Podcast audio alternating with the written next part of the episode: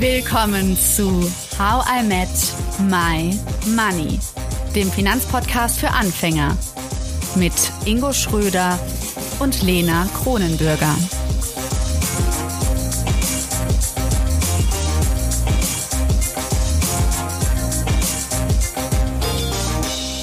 Hallo Ingo. Hallo Lena. Wir machen weiter mit dem Thema Inflation, was wir letztes Mal angeschnitten haben. Wir wollen jetzt wirklich mal heute schauen, so was sind die Lehren, die wir daraus ziehen und wir möchten einen historischen Blick auf Inflation werfen und dafür haben wir einen Experten zu Gast. Hallo Stefan, Stefan Legge ist hier. Hallo Lena, hallo Ingo, freut mich hier zu sein. Schön, dass du da bist. Stefan, du bist Dozent und Projektleiter in Economics an der Universität St. Gallen in der Schweiz. Und du hast auch einige Zeit in den USA gelebt, hattest Forschungsaufenthalte in Princeton, Berkeley und San Diego und hast in Wirtschafts- und Finanzwissenschaften in St. Gallen promoviert. Dein Forschungsfokus liegt auf internationalem Handel und Makroökonomie. Und ich habe dich gefunden, weil du nicht nur einsam isoliert forschst, sondern weil es dir wichtig ist, dass auch andere Leute von dem, was du für Erkenntnisse hast, dass die davon profitieren. Und das kann man drunter fassen unter dem Wort Wissenschaftskommunikation. Bin ich ja ein großer Fan von, wie viele wissen. Und ich habe eine Website von dir gefunden, European Inflation Tracker. Und auf dieser Website, da kann man auch die neuesten Daten zur Inflation in Europa mit Schwerpunkt auf der Eurozone und der Schweiz äh, finden. Und vielleicht kannst du gleich dazu noch ein bisschen erzählen zu der Website. Ich fand es aber total spannend, wie du auf meine Anfrage reagiert hast. Du hast nämlich geschrieben, ja, ich sehe die Inflation als eine der großen ökonomischen Gefahren, insbesondere weil viele Menschen der Mittelschicht die Konsequenzen kaum oder erst zu spät verstehen. Und deshalb hast du auch die Website aufgesetzt. Was steckt dahinter? Also inwiefern würdest du sagen, beeinflusst wirklich die Inflation unser Wohlergehen? Ja, vielen Dank äh, für die nette Einleitung. Also die Webseite ist äh, Teil meiner Arbeit. Ich werde äh, bezahlt im Wesentlichen von der Universität St. Gallen und das ist eine öffentliche Universität, finanziert durch die Steuerzahlerinnen und Steuerzahler des Kantons und entsprechend äh, muss ich ja auch für die tätig sein. Und jetzt ist äh, damit verbunden der Auftrag, sich mit den aktuellen Problemen auseinanderzusetzen und da äh, auf die Zusammenhänge hinzuweisen, Dinge zu erklären, Dinge zu erforschen und Hilfestellung zu leisten. Und beim Thema Inflation habe ich festgestellt in vielen Gesprächen mit Freunden, mit Verwandten, dass das Thema schlecht verstanden wird. Und das ist natürlich groß, äh, ein großes Problem, denn wenn man sich mit dem Thema nicht auseinandersetzt, wenn man das ignoriert oder wenn man es nicht falsch oder wenn man es falsch versteht, kann man sehr schnell sehr viel Verlass, verlieren. Das heißt, der typische äh, Bürger, typische Bürgerin der Mittelschicht hat ein kleines äh, Sparvermögen, das liegt irgendwo auf dem Sparkonto oder man hat eine Lebensversicherung. Man hat so ein bisschen Vermögen, ob das nun 10.000 sind oder 20.000, 50.000. Dafür hat man sehr hart gearbeitet und sehr lange gearbeitet und auf vieles verzichtet. Aber dieses Vermögen wird durch die Inflation massiv gefährdet. Und wir haben das immer mal wieder gesehen in der Geschichte, dass äh, viele Bürgerinnen und Bürger das erst zu spät merken, dass ihr mühsam erspartes Vermögen da zusammengeschmolzen ist. Und die sind dann nicht gerade amused, wenn das Geld auf einmal nicht mehr so viel wert ist, wenn sie merken, sie wurden bei der ganzen Geschichte äh, äh, ja äh, betrogen um ihr Vermögen. Und deswegen sehe ich das als große Gefahr. Erst in ein paar Jahren werden die Bürgerinnen und Bürger merken, was da läuft und dann kann es zu spät für Sie sein. Sie werden dann wütend sein und dann wählen Sie im Zweifel politische Parteien, die das aufgreifen, diese Wut. Und wenn wir eines nicht brauchen, dann noch mehr Wutbürger. Jetzt hast du gesagt, dass man es falsch versteht oder dass viele aus deinem Umfeld es auch nicht richtig verstehen und zusätzlich auch noch zu spät. Kannst du da mal ein bisschen mehr ins Detail gehen? Also was versteht man an Inflation aus deiner Forschung, aus deiner Erfahrung falsch?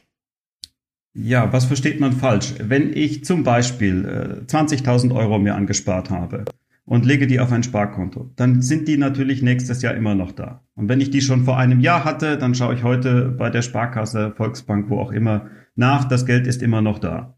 Aber es braucht ein bisschen Überlegung, um zu verstehen, die Inflation hat jetzt den realen Wert dieses Geldes, was da liegt, äh, reduziert. Ich kann mir jetzt weniger kaufen. Das ist eigentlich nicht so schwer.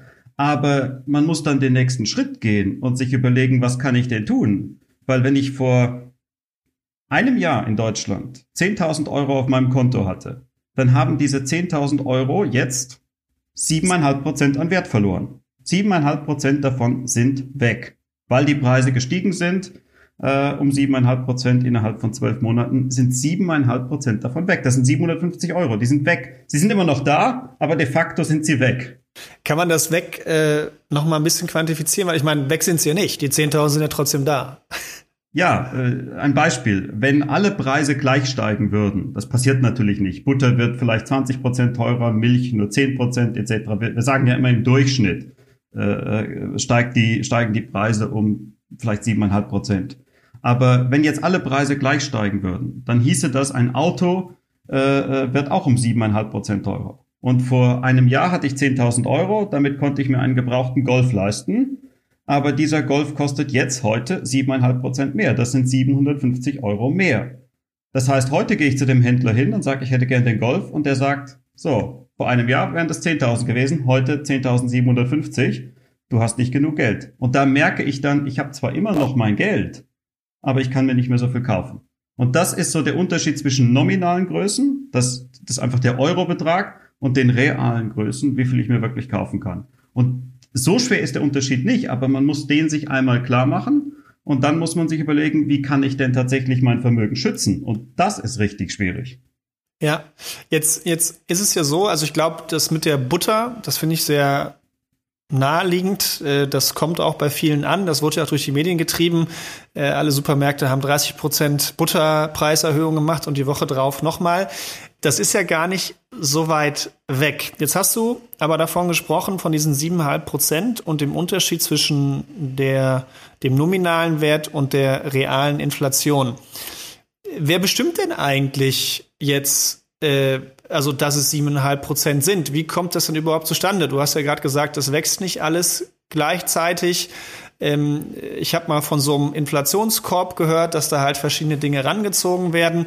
Also wie gut kann ich mich jetzt auf diese siebeneinhalb Prozent verlassen? Weil wenn ich jetzt sehe, 30 Prozent kostet meine Butter mehr, dann denke ich erstmal, ja, scheiße, 30 Prozent mehr, ich äh, esse viel Butter.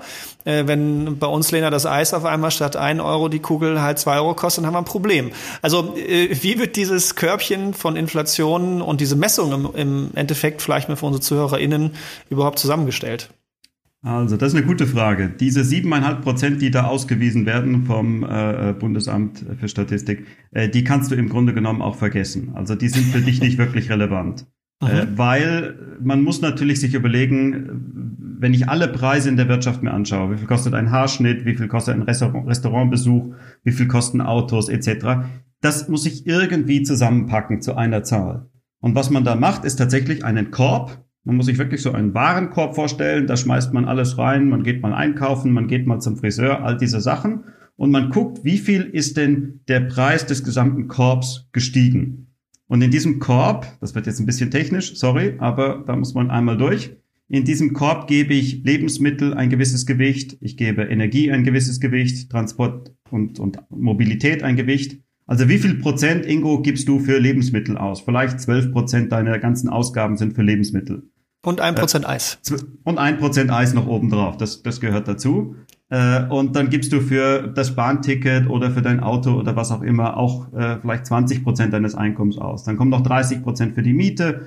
So hat jeder seine Verteilung der Ausgaben. Und das äh, Statistische Bundesamt geht halt her und nimmt einmal einen repräsentativen Haushalt. Der, der muss nicht so das Geld ausgeben wie du oder wie Lena, das kann ja völlig unterschiedlich sein. Aber man muss sich mal auf eine Gewichtung festlegen und äh, entsprechend kommt man dann zu einem Durchschnittswert. Aber der ist natürlich für den Einzelnen überhaupt nicht aussagekräftig, weil wie du sagst, vielleicht konsumiert jemand gar keine Butter oder konsumiert sehr viel Butter vielleicht hat jemand eine ganz günstige Wohnung, vielleicht äh, äh, hat jemand ein Elektroauto und muss gar kein Benzin kaufen. Also das ist völlig unterschiedlich. Die siebeneinhalb Prozent, das ist so ein Durchschnittswert. Äh, ja, der ist, weil er konstant immer nach der gleichen Methodik mehr oder weniger berechnet wird, aussagekräftig. ob das generell gestiegen ist oder, oder gefallen ist, aber für den Einzelnen ergibt sich eine völlig andere Inflation. Das ist ja dann aber schon sehr früh greifbar, auch wenn das bei mir jetzt vielleicht höher oder niedriger ist gegenüber Lena. Jetzt sagtest du ja aber, äh, man realisiert die Folgen, die wirklichen Folgen erst viel später. Ähm, was sind denn neben den, ich sage jetzt mal kurzfristigen Folgen, dass ich im Supermarkt mir weniger leisten kann, diese langfristigen Folgen?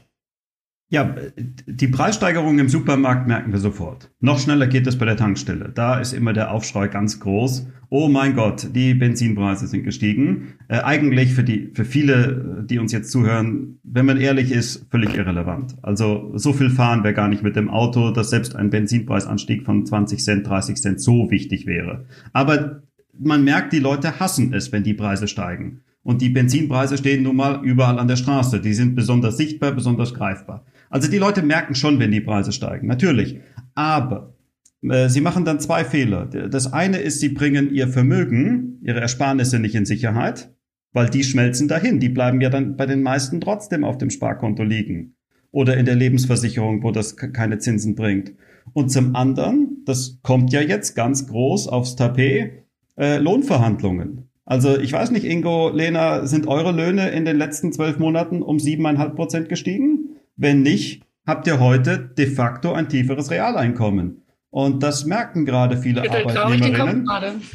du schüttelst den Kopf, ja. ja. Äh, da werden viele den Kopf schütteln und viele mhm. werden sich denken, oh mein Gott, ich muss jetzt äh, zu meiner Chefin gehen, ich muss zu meinem Chef gehen und sagen, hey, wie, wie in den 70er Jahren, da gab's äh, die hohe Inflation in Deutschland und äh, Gunther Gabriel hat den schönen Song geschrieben, hey Boss, ich brauche mehr Geld. Und das müssen heute einige sagen und das wird schwierig. Wenn ich Kurze aber keine Werbung an der Stelle. Äh, wir haben äh, eine Podcast-Reihe, eine Podcast-Serie zum Thema Gehaltsverhandlungen gemacht. Also an alle, die jetzt zu ihrem Chef oder Chefin gehen wollen, ähm, hört es euch an. Äh, vielleicht klappt es dann auch mit dem Inflationsausgleich. Ich dachte gerade, Ingo, du wolltest unsere, unsere Singkünste nochmal anpreisen. Aber Ja, ich glaube, Sorry, dann, ist es, dann ist es sinnvoller, äh, diesen Podcast anzuhören, statt dass wir jetzt den, den Song anstimmen. Aber es ist unheimlich wichtig, dass ihr diesen Podcast gemacht habt, äh, weil es ist schwierig, äh, solche Lohnverhandlungen zu führen. Vielen ist das unangenehm. Aber wenn ich mich da nicht durchsetze, wenn ich nicht wirklich siebeneinhalb Prozent oder mehr Lohnerhöhung durchsetze, und das schockiert ja erstmal. Also man stellt sich vor, man geht zum Chef, zur Chefin und sagt, hier, ich brauche acht Prozent mehr Lohn. Also hör mal, wo, wo kommst du denn her? Wenn man dann sagt, ja, aber die Inflation ist so hoch, das ist schwierig. Es ist schwierig, das durchzusetzen. Wenn aber mein Lohn nicht entsprechend steigt und wenn mein Vermögen nicht inflationsgeschützt ist, da habt ihr ja auch viele äh, Podcast-Serien zu gemacht, wie kann man sein Geld anlegen. Vielen ist das unangenehm, Lohnverhandlungen. Und viele trauen auch dem Finanzmarkt nicht so richtig. Die haben doch lieber ihr Sparkonto. Und deswegen denke ich, viele in der deutschen Mittelschicht äh, äh machen den Fehler, dass sie sich nicht mit der Thematik genug auseinandersetzen und sich überlegen, was heißt das jetzt für mich? Wie kann ich mich schützen? Wie kann ich mein Vermögen und mein Einkommen schützen? Äh, sie sehen, dass die Preise steigen, aber sie reagieren dann nicht richtig drauf. Und oftmals, wenn sie reagieren, sorry, sie haben vielleicht euren Podcast nicht richtig gehört, sie machen viele, viele Fehler beim Anlegen und dann äh, äh schützen sie ihr Vermögen eben auch nicht. Mir kommt gerade eine total tolle Marketing-Idee, Lena. Wir nennen diese Reihe einfach das Inflationskondom. Äh, wie schütze ich mich? ja. So, Stefan, äh, um nochmal auf den Ernst der Lage zurückzukommen, nochmal zusammenzufassen, man muss sich schützen, indem man investiert und das auch richtig, breit diversifiziert, alles, was wir schon im Podcast gut besprochen haben. Und zum anderen sollte man schon schauen, dass man einen höheren Lohn bekommt, dass man da sich äh, gut aufstellt wir haben ja auch heute vor, ein bisschen mal in die Vergangenheit zu gucken, weil ich finde Inflation immer noch schwer greifbar, weil für mich ist Inflation etwas, was ja eigentlich verhindert werden sollte und trotzdem taucht es jetzt auf und es ist auch schon in der Vergangenheit aufgetaucht. Könntest du vielleicht uns ein bisschen, also könnten wir mit dir in die Vergangenheit reisen, um dann Lehren für heute daraus zu ziehen? Ja, das können wir natürlich. Äh, Inflation ist tatsächlich so ein bisschen ein komisches Thema, weil wir das ja eigentlich besiegt hatten. Äh, seit den 70er Jahren, 80er Jahren hatten wir das doch eigentlich unter Kontrolle. Die Preise sind ja gar nicht so schnell gestiegen. Äh, lange Zeit war das ein, ein Nicht-Thema. Ähm, und wir sind alle jung genug, dass wir sagen können, wir können uns gar nicht an die letzte Phase der Inflation erinnern. Aber historisch gab es immer Inflation. Inflation ist genauso alt wie Geld. Warum? Wenn man irgendetwas als Geld verwenden möchte, muss das ja knapp sein, muss das rar sein, muss das selten sein. Äh, wenn jeder von uns sich Euroscheine zu Hause drucken könnte, dann wären die Euroscheine nicht als Geld zu gebrauchen. Also es muss knapp sein. Wenn aber, jetzt kommt der Punkt, wenn aber irgendetwas knapp ist, rar ist, wertvoll ist, was wir dann als Geld verwenden, ist natürlich der Anreiz riesig, möglichst viel davon herzustellen. Und kleiner Spoiler, so schwer ist das nicht, Geld herzustellen. Also Euroscheine drucken äh, oder äh, äh früher Goldmünzen oder was man so alles verwendet hat, Silbermünzen in verschiedenen Formen und Größen. Taurischnecken, Steine, alles Mögliche wurde früher mal verwendet. So schwer ist es gar nicht, das herzustellen. Aber schon vor Jahrhunderten war es so, es gibt ein Monopol, nur der Staat darf Geld herstellen. Das war in der Regel der lokale Herrscher, König, Königin, was auch immer. Nur der Herrscher durfte Geld herstellen und diese Münzen tatsächlich prägen. Aber auch der Herrscher will natürlich möglichst viel Geld ausgeben und äh, möchte möglichst viele Soldaten haben, dass er in andere Länder einmarschieren kann oder äh, seinen Untertanen irgendwelche Wohltaten zukommen oder sich selbst noch ein Schloss bauen. Dafür braucht er möglichst viel Gold oder viel Silber oder was auch immer. Wenn man Glück hat, hat man Kolonien in Südamerika, so wie der spanische König, dann kommt ganz viel Gold von dort. Wenn man kein Glück hat, dann ja, nimmt man halt nicht Gold, sondern so eine andere Legierung, mischt da einfach ein billiges Metall rein und prägt Münzen und da man ja der Diktator, also der Herrscher ist, kann man sagen, das ist jetzt Gold, das ist, das ist jetzt äh, eine, eine reguläre Münze. Also auch die Politik hat immer den Anreiz gehabt, Geld zu schaffen, so viel wie möglich. Und deswegen hat man versucht, immer wieder das irgendwie zu begrenzen in der neueren Zeit. Zentralbanken sind unabhängig. Ähm, man hatte mal einen Goldstandard. Alles Mögliche hat man versucht, um das zu begrenzen. Aber in der Regel klappt es nicht. Und wenn es nicht klappt, dann gibt es auf einmal ganz viel Geld. Aber nur weil man ganz einfach sehr viel Geld geschaffen hat, ob das nun echte Goldmünzen sind oder, oder, oder solche, wo dann andere Metalle reingemischt wurden. Es gibt auf einmal ganz viel Geld, aber nicht mehr, was man kaufen kann.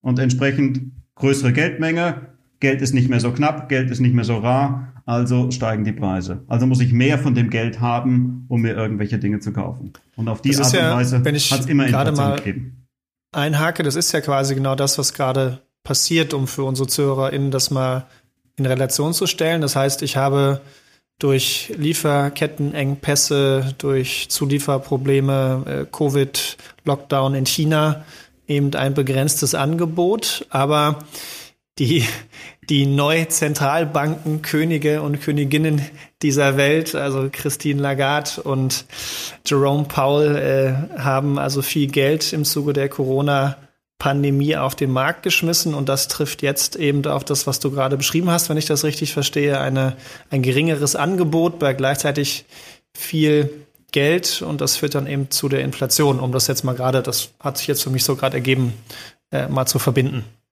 Absolut. Da hat sich in der, in der neueren Zeit ist da nichts anders als im 15. Jahrhundert. Die Logik ist genau die gleiche. Wir schaffen unheimlich viel Geld und wenn das Geld dann ausgegeben wird, dann kommt es zur Inflation, weil nicht plötzlich viel mehr Güter, Dienstleistungen und andere Dinge da sind, die man kaufen kann. Das muss ja alles produziert werden. Wir können unheimlich viel Geld schaffen und damit viel Nachfrage erzeugen, aber irgendjemand muss das alles herstellen. Und ob nun der König äh, vor 500 Jahren sich Goldmünzen geprägt hat oder Christine Lagarde, die druckt ja kein Geld, sondern das wird auf dem PC äh, digital geschaffen. Äh, die Logik ist die gleiche. Sobald das Geld verwendet wird für den Kauf von Gütern und Dienstleistungen, äh, zieht es die Preise nach oben. Solange man das Geld allerdings nur hortet, nicht? wenn der König von Spanien die ganzen, das ganze Gold, was da aus Südamerika kommt, wenn er sich damit ganz viele Goldmünzen äh, äh, prägen lässt, und dann so wie, war das nicht Dagobert Duck, der sich diesen Turm gebaut hat mit den Goldmünzen. Mhm. Wenn er das, wenn er die Goldmünzen da liegen lässt, dann gibt's keine Inflation. Aber irgendwann gibt das ja wahrscheinlich aus und dann haben die Arbeiter, die Soldaten etc. mehr Gold und das äh, äh, sorgt dann halt dafür, dass die Nachfrage steigt nach Gütern und Dienstleistungen und die Preise steigen. Wie kommt man dann da wieder raus, wenn es dann so viel Gold gibt oder so viele Euroscheinchen? Müssen die dann wieder versteckt werden? Müssen die wieder versteckt werden? Ja, äh, man kommt da eigentlich nicht wieder raus. Also äh, man kann die Geldmenge, in der Regel wird sie nicht wieder reduziert. Aber entscheidend ist ja nicht, ob die Geldmenge reduziert wird, sondern die Frage ist, wie stark wächst die Geldmenge?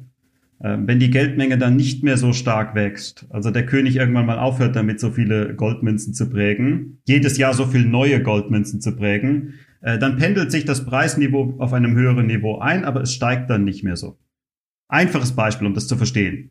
Wenn wir in der Eurozone seit 1999 doppelt so viele Euros gedruckt hätten.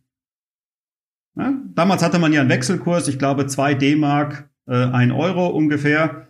Äh, wenn man damals alle Wechselkurse und alle äh, Euroscheine, alles verdoppelt hätte, dann hätten wir heute ungefähr doppelt so hohe Preise. Alles wäre einfach doppelt so teuer, wir hätten doppelt so viel Geld, alle Löhne wären doppelt so hoch. Ähm, entsprechend pendelt sich das Preisniveau dann ein und die Inflation hört dann irgendwann auf. Also wir müssen nicht die Goldmünzen rausnehmen, aber wir sollten aufhören, immer mehr davon zu drucken oder zu prägen. Was ist mit dem berühmten Beispiel der Hyperinflation 1923? Ja, also die Zeit äh, Anfang der 1920er Jahre, das ist genau 100 Jahre her, äh, ist eine sehr, sehr interessante Zeit. Und ich bin durch Zufall einmal, äh, ich darf gar nicht sagen wie, äh, auf diesen, auf ein Buch gestoßen. Äh, das Buch wurde publiziert in den 70er Jahren unter dem Namen Jens O. Parson. Äh, das war aber nicht der richtige Name. Der Mann hieß eigentlich Ronald Marx. Und äh, Ronald Marx hat das Buch geschrieben Dying of Money. Dying of Money, also an Geld sterben. Und äh, was war seine Überlegung? Seine Überlegung war, die 70er Jahre, die Inflation in den USA war sehr hoch. Äh, was kann ich aus der Geschichte lernen? Und er hat die Inflation in der Weimarer Republik Anfang der 20er Jahre, 1923 war dann der Höhepunkt, besser beschrieben aus meiner Sicht als jeder andere. Äh, kurz, präzise, aber greifbar. Das heißt, das Buch, wenn man es irgendwo noch findet, im Internet kriegt man das PDF äh, unbedingt mal anschauen. Ich glaube, man sehr viel. Hast. ja, ich habe es äh, bei Amazon tatsächlich noch bekommen, aber es wird leider nicht mehr, glaube ich, in neue Auflage gedruckt. Zu gefährlich. Ah, Meinst du, das Wissen ist zu gefährlich? Und wenn das alle wissen würden, dann gäbe es Probleme. Ich glaube, man weiß es schon. Aber äh, das Interessante an diesem Buch ist eigentlich nicht die Hyperinflation. Äh, das kennen viele, die sich mal damit beschäftigt haben. Irgendwann war das Geld halt gar nichts mehr wert. Also wenn man ein Schnitzel im Restaurant bestellt, vom Zeitpunkt, wo man es bestellt hat, bis zum Zeitpunkt, wo man es nachher bezahlt, war der Schnitzelpreis schon um 20 Prozent gestiegen. So krass war die Inflation. Das war absolut lächerlich. Man hatte dann diese Stapel voller Geldscheine, die nichts mehr wert waren. Und dann musste man ähm, immer sofort alle Schnitzel bestellen, damit es nicht äh, teurer wird. Am besten sofort bezahlen, ja. Äh, und und äh, äh das Interessante ist, im, im Sommer 1922 hätte man alle Reichsmarken, die es gab, das ganze Geld, was es gab, zusammennehmen können diese Menge an Geld hat äh, ein Jahr, anderthalb Jahre später nicht mal mehr gereicht, um ein Tramticket zu kaufen. So stark wurde das Geld entwertet. Aber, und deswegen verweise ich auf das Buch, das, das steht überall, dass die Inflation völlig aus dem Ruder gelaufen ist. Ist nicht weiter spannend, das passiert auch in Venezuela und in anderen Ländern. Äh, viel interessanter ist die Zeit davor. Was war denn vor der Hyperinflation? Die Inflation ging ja in Deutschland schon 1914 los. Warum?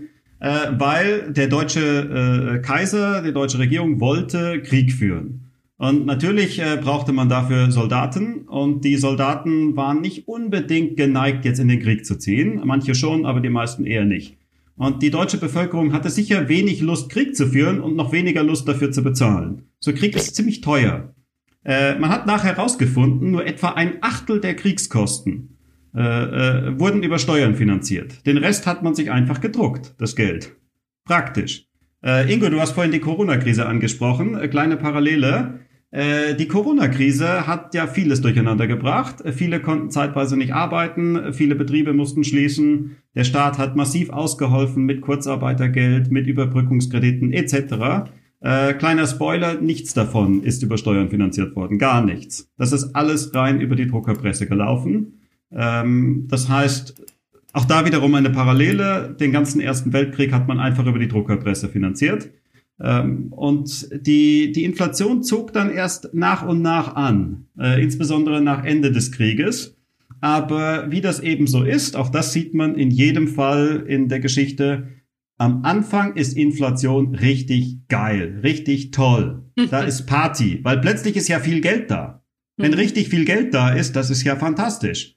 Ähm, warum ist das fantastisch? Weil äh, äh, plötzlich äh, äh, allerlei Geschäftsmodelle funktionieren, die eigentlich nicht funktionieren würden. Die Zinsen sind extrem niedrig. Wir sehen das ja momentan. Also gerade nicht? sprießen Startups raus und äh, die sollten vielleicht nicht raussprießen. Ja, aber viele von denen äh, sind dann gesprossen, weil man konnte sich ja Geld äh, quasi gratis besorgen. Ähm, es gibt unheimlich viel Spekulation. Ähm, ich denke heute an Robinhood und dergleichen, wo viele Kleinanlegerinnen äh, ihr Geld verzocken.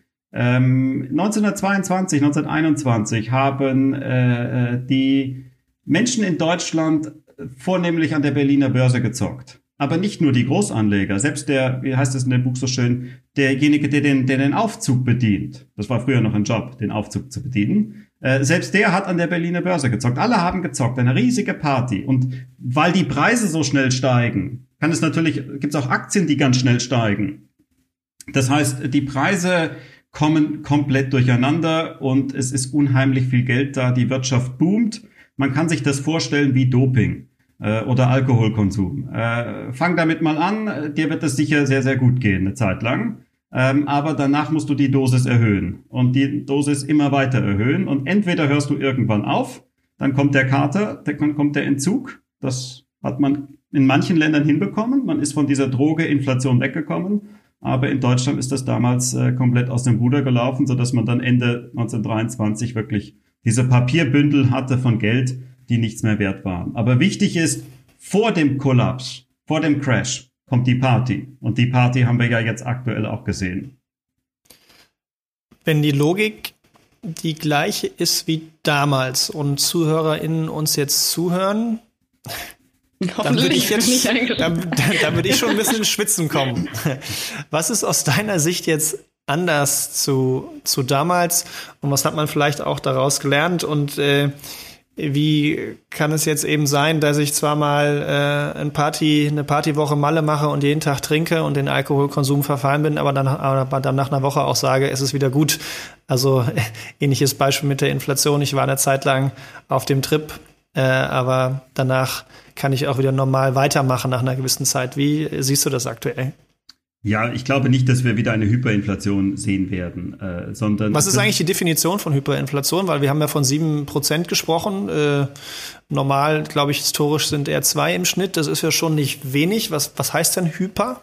Ähm, so richtig definiert ist das nicht. Also Preisstabilität heißt eigentlich, die Preise sind stabil. Aber wenn man die EZB fragt, heißt Preisstabilität, die Preise steigen um zwei Prozent im mittleren Zeithorizont. Also die Begrifflichkeiten sind nicht so ganz klar. Hyperinflation sagt man, wenn die Inflation äh, äh, sagen wir mal über 100 oder über was weiß ich was Prozent ist. Also wirklich astronomisch hoch.